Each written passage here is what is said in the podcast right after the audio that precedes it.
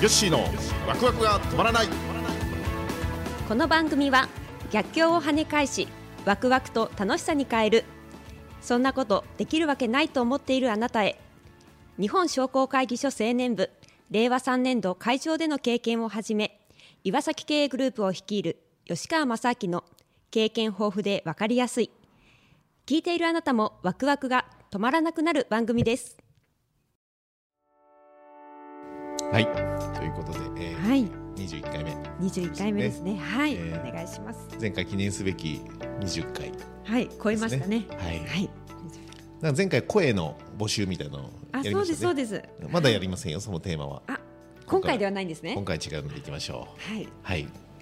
ということで、はい、今回まあ DX 前回の DX にも多少関係があるかもしれないですけどもあのちょっといろいろ思ったことがあってね振り返って、はい。やっぱあのコロナあの時ってやっぱり異常だったですよねいろんなことが。はいそうですね。うんだからいろいろありました。で今はもう日常にほぼ戻りつつある中であの2年間3年間って何だったんだろうって思ったり、はい。逆にあれがなかったら今どうなってたんだろうとかね結構いろいろ考えることがあって、はい。うん、だから今日はちょっとそのコロナで変わったことはい。この辺りをちょっといろいろ思い出しながらはい思い出しながら話していきましょうか。はい。ね、はい。そんな形でいきましょう。はい。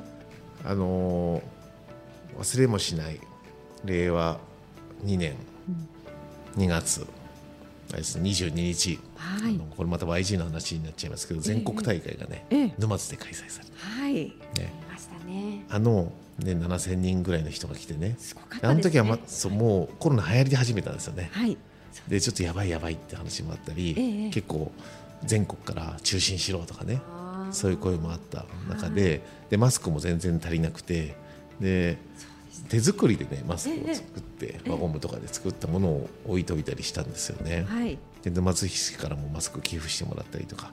まだそのコロナの知識がよく分からず、はい。まあ、そんな中でね。でもなんとか無事に無理やりやりきって、うん。えーギリギリセーフだったねってみんなに言われてますけども、ええギリギリアウトだったんじゃないかみたいなことも感じたりもしますけどでも結果的に特に感染者の情報もなく、はい。あの無事に終わったんですけどその3日後なんですよ。三日後。あ。3日後にその国から何か基本方針みたいなのが出たんですよ。そうでしたか。そう。そこで世の中それであの有名なね芸能人が亡くなられたりとかそういうことも起きてはい。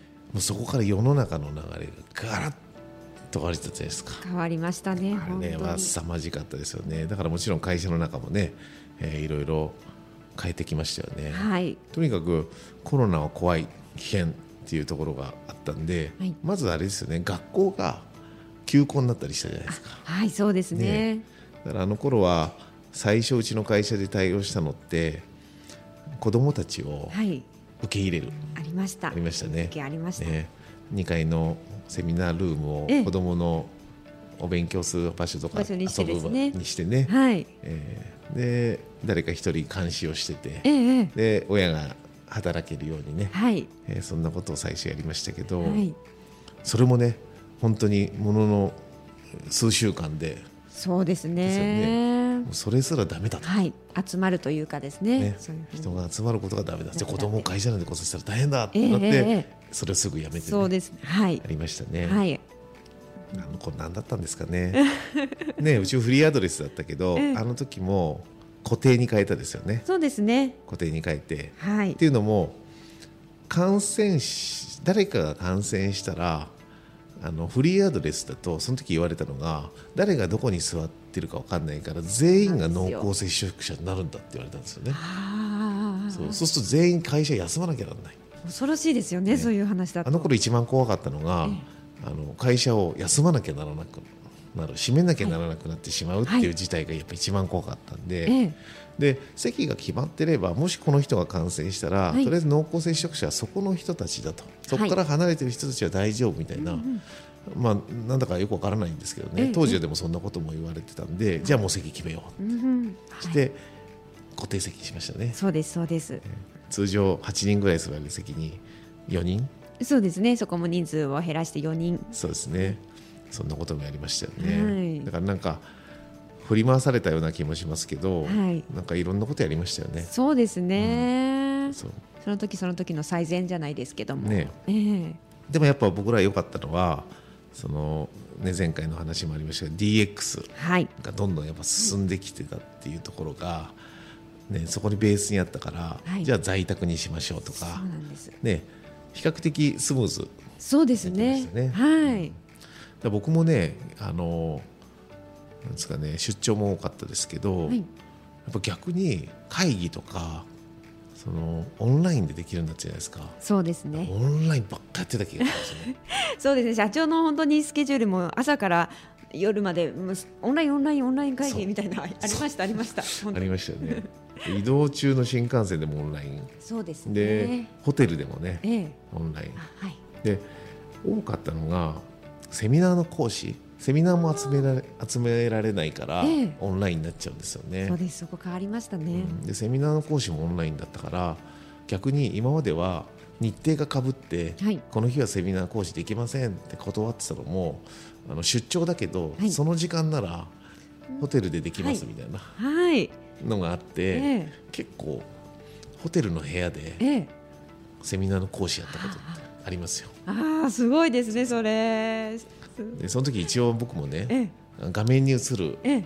見た目をねええ。やっぱ意識しなきゃいはいけない。はいええ。なんかあのあるじゃないですか。丸い電気の。はいはいはい。ありますよ。こうちょっと何ですか顔。光がこう光が。反射してこう綺麗に映る綺麗に映れてね。はい。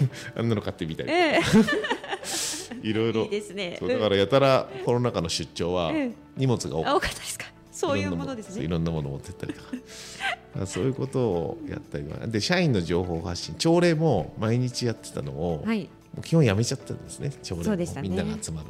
でその代わり僕からのメッセージをあの動画で動ね画で。YouTube で配信。であれもねだいぶ慣れちゃって。はい。最初の頃はもうパソコンできちってやってたんですけど、えもうだんだん面倒くさくなっちゃって、ええ。もうこれ全然スマホでいいじゃんあであはい。もうスマホで自撮りで撮っはい。てメッセージしてそのままあの YouTube にアップロードしてでその URL 社員に発信するみたいなね。はい。もうそういう本当に気軽にできるというかねうん今までええ動画とかなんか作る作り込むえとえあ作り込まなきゃいけないんだええけどそうじゃな本当にいですよね。気軽にもう伝えたいことを伝えると多分どんなええ。クオリティなんて関係ないじゃないですか社内はい。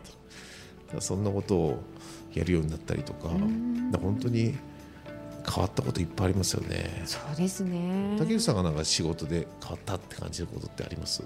そうですね。私はあの自分の業務で言いますとあのビジネスマナー研修とか、うん。あとはクリニックさんに向けて接遇研修なんていうのもやらせていただいてるんですけども、なんかそのコロナ禍で今までは例えば都内に勉強会とかに行ってあコロナ前ですね、うん。そういうふうに都内に出て勉強会とか出ていたんだ出ていたんだけどもコロナ禍になってやっぱりそういうのが難しいので、うん。あのこう地元の方でそういう勉強会やってる人を探してたということでご依頼いただくことも増えましたし、えあとはその対面ではなくって、はい。オンラインでお願いできないかっていう依頼もありまして、ちょっと私もそこは挑戦だったんですけども、えあの研修をさせていただいたこともありましたね。うん。はい、オンラインのセミナーも結構やったですね。そうですね今もその形は継続して続いてますね。はいだからうちもその時に県のね補助金ありましたね。ありましたね。なんかうちそこでいろんなもん買いましたね。はい、たくさん、はい、買いました。ビデオカメラから機材をモニター機材ええね、ええ、あれも良かったですよね。そうですねやっぱ情報って大事ですよね。ねはい。あの時は僕ね県の補助金っていうところまであんまり頭が回ってなかったんで、まあ、ある方から教えてもらってね、ええ。あこういうものがあるんだったら積極的に活用してみようみたいな、ええ、ねまあ、そこからうちも岩スタなんて言ってねはい、岩崎スタジオっていうぐらいオンライン配信とかはい、動画制作とか、はい。まあ、そういう方にも広がってきて、ええ、まあ、結果コロナでね、えー業務もひ領域が広がったっていうところはありますかね。はい、うん、まあでも多分ねコロナで本当に大変な思いしたところもたくさんあると思いますし、まあ、業種によってはね本当に厳しかったってところも我々もねはい。たくさん見てきたと思うんですけども、ただもううちうちはね、まあ、うち会計事務所業界も基本的には中小企業が厳しくなれば必然的に厳しくなる業界ええ、ではあるんですよね。ただ会計事務所そのものもやっぱそういうものに対応できてない会社っていうのがたくさんあって、はい。うん、そもそもお客さんのとこ行っちゃダメああ、とかね。はい、ええ、えうちも決めたじゃないですか、ええ。お客さんとこ行くのは30分以内。あルールがありました。決めたんですね、はい。そうすると30分以内で何をするかってみんな考えるとじゃあもうあのリモートでつないでどうやってええええ業務を完結しようかっていうこともみんな考えるようになったしそれが今でもね生きてけ結果的に遠隔地のお客さんも対応できるようになったりとか、はいうん、だからこうやって振り返ってみるとやっぱコロナって大変でしたけど、ええ。やっぱコロナで変わったことっていうのは、結果僕らにとっては必要なことはい。必要必然あベスト、はなんか言ったことあります、はい。ありますね。ね。ポッドキャストでありましたねね、そういうことだったのかななんてええええ。いうふうに思いますよね。うーん。だからよくねあの企業で生き残るのはその強い人でもなくやっぱ変化に対応できたものだと。ダーウィンのね、はい。えー言葉にもありますけども、ええ。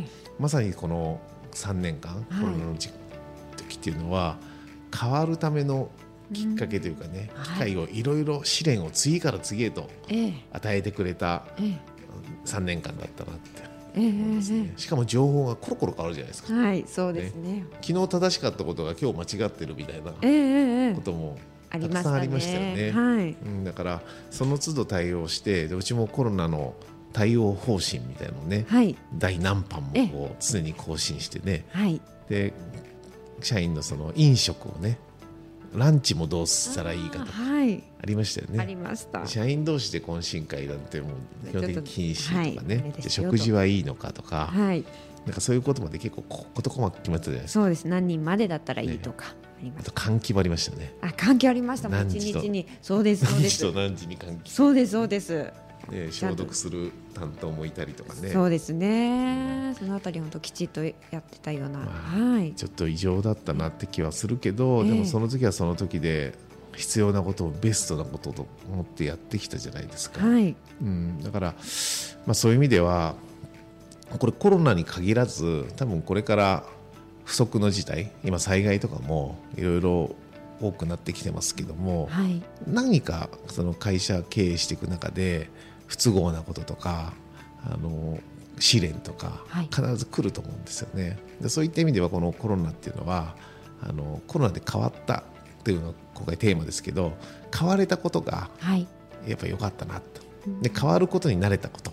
はい。変われることに気づいたこと、あまあ、そういうところをこのコロナ禍で気づかせてもらったんじゃないかなと思ってね、うん、だからまあこれからもねもしかしたらうちの会社10年後20年後何屋さんか分からなくなるかもしれない。あーはい。それぐらいのね。いろんなことを僕ら中小企業を元気にすることが目的ですからえはい。違ったことでうねん。元気にしてるかもしれないですね。そうですね。そうそう何やってますかそうねワクワクしますよね。そういう。はい。ということで、まあ、これからね、コロナ、まあ、今日はコロナで変わったことってはいテーマでしたけども、はい。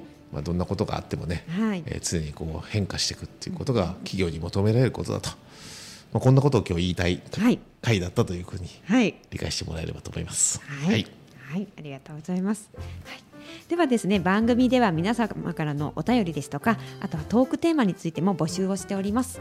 アドレスはわくわく三六五アットマークタックスハイフン岩崎ドットコムまでお願いします。